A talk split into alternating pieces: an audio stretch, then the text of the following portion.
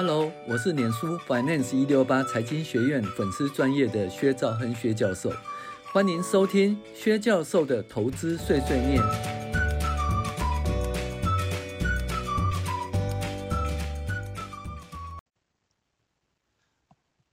各位网友，大家好，我们来分析哦，进阶财报分析第二集的资产负债表分析的独孤九式。那这是一系列的进阶财报分析呢。那有有关声音的部分，我们在 Podcast 会秀出来；有关那个影音的部分，我们会秀在我们的 App 啊，欢迎大家去订我们的 App。那如果想要看文章的话，请到我们的 Dream Player DP 啊去订阅。那还是一样，从资产负债表分析开始哈。那上一次呢，我们讲资产负债表分析呢，基本上资产就是投资。哦，也是资金的用途。那资金用途是来借由营收哦来创造获利。那另外呢，资金的来源呢有外来资金叫负债，然后自有资金叫股东权益哈、那所以上个礼拜主要是讲这个，这是在讲说呃资产负债表呢，呃必须要注意哪些东西哈？呃你会分析资产负债表吗？我们介绍资产负债表分析的独孤九式，有九大步骤教你分析资产负债表。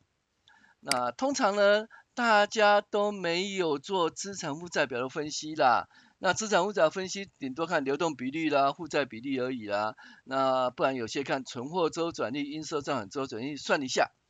那其他呢，呃，这个部分其实都很少分析啦。哦，还要算一下那个。那有关。存货周转率跟应收周转率已经是一个跨损益表与资产负债表的分析哈，已经不是单纯的资产负债表分析。为什么？存货周转率就营业收入，那就是就是营业成本除以平均存货，那存货是资产负债表，跟营业成本是损益表。应收账款周转率呢，就是营业收入除以平均应收账款。那营业收入是损益表，应收账是资产负债表，所以这两个比率呢是跨损益表与资产负债表分析，不算是单纯的资产负债表分析咯。那资产负债表分析的起步就是编制一个简明的资产负债表，把想要观察的那个重要目标哦标出来。那意思就是说，你资产负债很多科目，对不对？那我这里你看，我只把它秀出什么？现金及短期投资、应收账款、存货、其他流用资产、流用资产。那在长期投资、不动产、厂房哦，就是固定资产，其他非流用资产哦，流动非流用资产。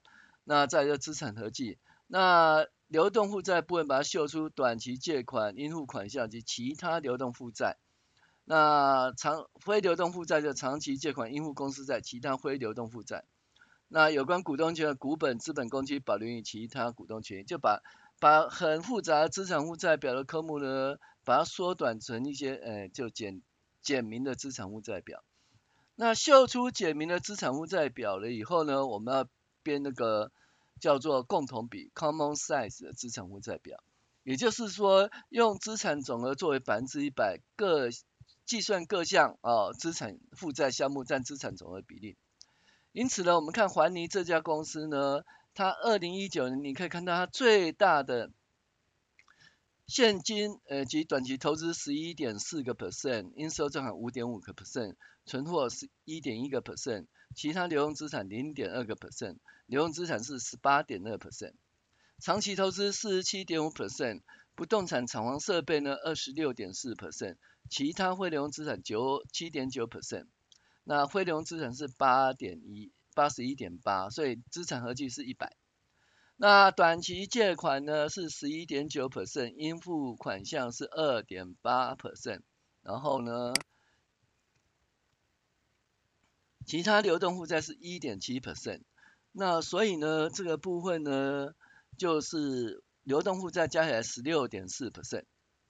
那长期借款、长期负债就非流动负债呢？长期借款是零 percent，应付公司债零 percent，其他非流动负债是六点三 percent。哈，那有关股东权益部分，股本是二七点九 percent，资本公积零点二 percent，保留率四十七点一 percent，其他股东权益二点二 percent。哈，那从这边其实就可以看出一件事哦，它的主要资产是在那个非流动资产里面的那个长期投资是最大的，四十七点九，四十七点五 percent。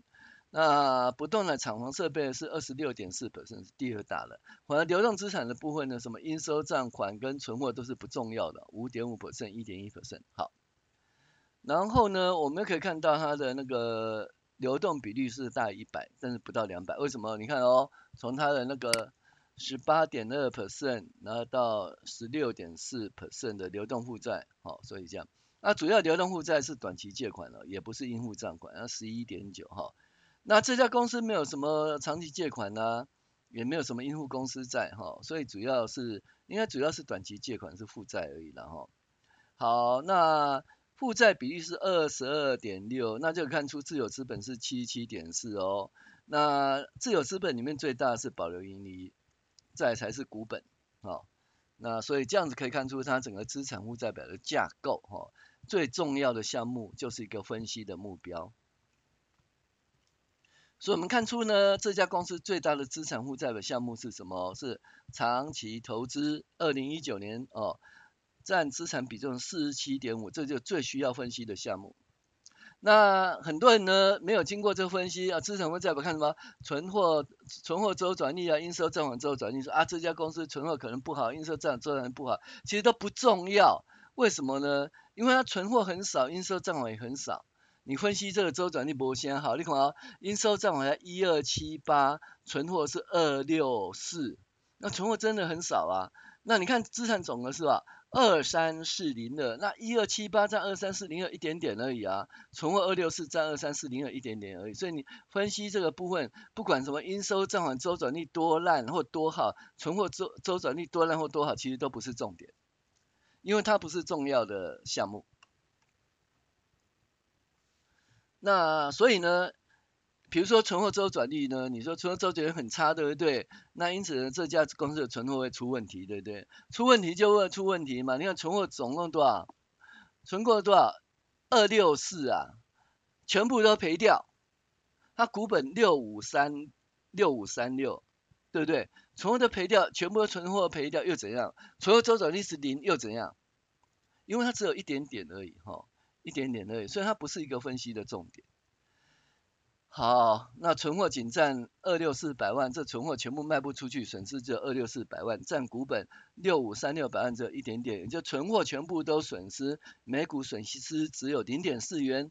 但是，但是如果长期投资一一一二百万，如果全部损失，每股损失高达十七元。所以你看哪个资产哪个资产项目比较重要呢？好。那我们在分析的时候呢，就要去分析那个资产的品质哈。那资产呢，基本上用来赚钱，不赚钱资产就容易产生减损哈。那什么叫资产的品质啊？那就是我们讲过啊，一个就是会创造营收的，所以呢，应收账款及存货就看应收账款及存货周转率。那周转越快呢，就是。应收账款能够赚更多的营收，产生更多的营收，存货可以产生更多的营收，也就是说，应收账产生呆账的的几率变小，然后从而变成呆掉的几率较低，所以它减损就比较少。然后呢，有一些呢，它基本上不是创造营收，它是长期投资，基本上是看投资收益啦。所以呢，潜力法认列的投资收益就要看它的潜力法认列的投资收入哈，占长期投资的比例。哦，而且看它的获利哦，投资收入看长期投资比率就是一个 ROE，ROE 就是诶 ROI 哦，这投资报酬率哦，就是它权益法认定的投资收益到底是多少。那如果一直赚钱，就可以判断不会产生减损，而且对公司有赚钱。那可是如果一直不赚钱是赔钱，可能就会产生减损。那你看它这家公司的那个长期投资占的比重那么高。那如果产生减损呢，那就很严重哈。所以这个它的权益法认定的投资收投资收入占长期投资的比例哈，这个投资报酬率是很重要的。那不动产厂房及设备基本上看产能利用率啦，也就也是一个呃资产周转率，就是固定资产周转率。那外部人士看不到产能利用率，所以可以看到不动产及设备周转率叫固定资产周转率，意思就是说，哎。投资一块钱固定资产可以产生多少营业收入。像台积电贵大最大资产就固定资产，所以这个比例相当重要。所有资本密集的公司，这个比例都是相当重要的哈。那第四步就是看一些什么其他其他，这其他太多是不行的啊。其他流动资产、其他非流动资产、其他资产的比例最好不要太高，如果太高表示公司哈要分析其内容哦。通常这种东西不要太高啊，高的话是真的是异常了哈。例如递延所得税资产太高，那叫做所得税分析哦。合约资产、合约负债哦，对某些产业是相当重要的数字。那其他非流资产项目，如果是无形资产很多的话，要注意减损，尤其商誉的部分有减损的问题。那最难的就是现金及短期投资啊，很多人喜欢现金金额越多越好，然后现金金额越高，如果是美元计价资产，容易产生巨额的兑换利益跟兑换损失。那有些现金太高，可能是受限制的现金，或者是造假的现金。总之，现金金额太高，容易被偷窃，而且会有问题。但是如果现金金额太低，会产生周转不灵，或者丧失购并或投资设备的机会。所以现金是最难分析的一部分哈。那第五步骤是流动负债，流动负债通常搭配流动资产分析啊，也就是流动比率。通常我们关心的是，随着那个公司规模扩大，那资产的金额会提高哈。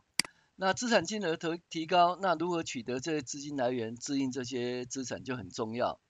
意思说，如果说购并其他公司或者重大资本支出是采用流动负债来支应的话，那流动比率会变差，然后公司的风险会提高，然后可能后面就倒闭或者发行可转债或增资来改善财务结构。那通常倒闭对公司很不好，但是发行可转债及增资也不见之好事啊，因为它会稀释公司的每股盈余，所以还要做稀释每股盈稀释的分析哦。那第六步看下一下资金配置啦，将资产负债表的左边跟右边一起来看啦。那环你来看，流动资产十八趴，非流动资产三十二趴，流动负债十六点四趴，非流动负债六点三趴，股东权益七七点四趴。所以我们看出长期的非流动资产是由股东权益及非流动负债来支应的。那因为大部分都是长期的资金来源，所以没有用到短期资金来支应长期用途。就是它的固定资产的投资及那个长期投资的投资，基本上是用长期资金来支应的，而不是用流动负债来支应。所以比较没有这个问题。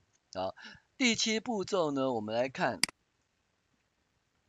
嗯。负债及股东权益的结构，那通常我我们认为，呃，股东权益呃自有资金要大于负债比较好。那还你的股东权益七七点四，负债二二点六，所以它财务结构相当不错，因为自有资金大于负债。哦，第八步骤我们看一下股东权益的内容。其实我们看股本增加与否，哦，股本如果增加，其实。可能如果是发放股票股利还正常，如果是发行可转债转换或者现金增资，就会有资本公积产生。那这资本公积的增加表示发行新股的股价大于面额哦，股票溢价。那这个部分呢，可能会稀释每股盈余的情形。然后呢，如果保留盈余很多，也是不不错的股东权益结构，表示公司将盈余保留在公司内部，可以用来做资本支出或者是资产成长所需。其中未分配盈的部分表示未来可以发放股息，那其中股东其他股东权益是值得注意的项目，这部分可能是诶、欸、备公销售金融资产评价利益或损失，诶、欸、没有记录当期的损益，也可能放在其他股东权益项目，未来可能限制股息的发放，跟真呃跟真的发生损失差不多哈。那所以呢，这个部分就我们会专门来。分析什么其他股东权利真的是很严重，一般人是看不懂这个哈。那第九步骤就是要计算一下每股净值啦，也是股东权益除以普通股的股数。那这个部分可以用来评价哈，评价。那以上是那个资产负债表分析的九个步骤，独孤九式跟大家分享。我是薛兆亨薛教授，谢谢您的收听。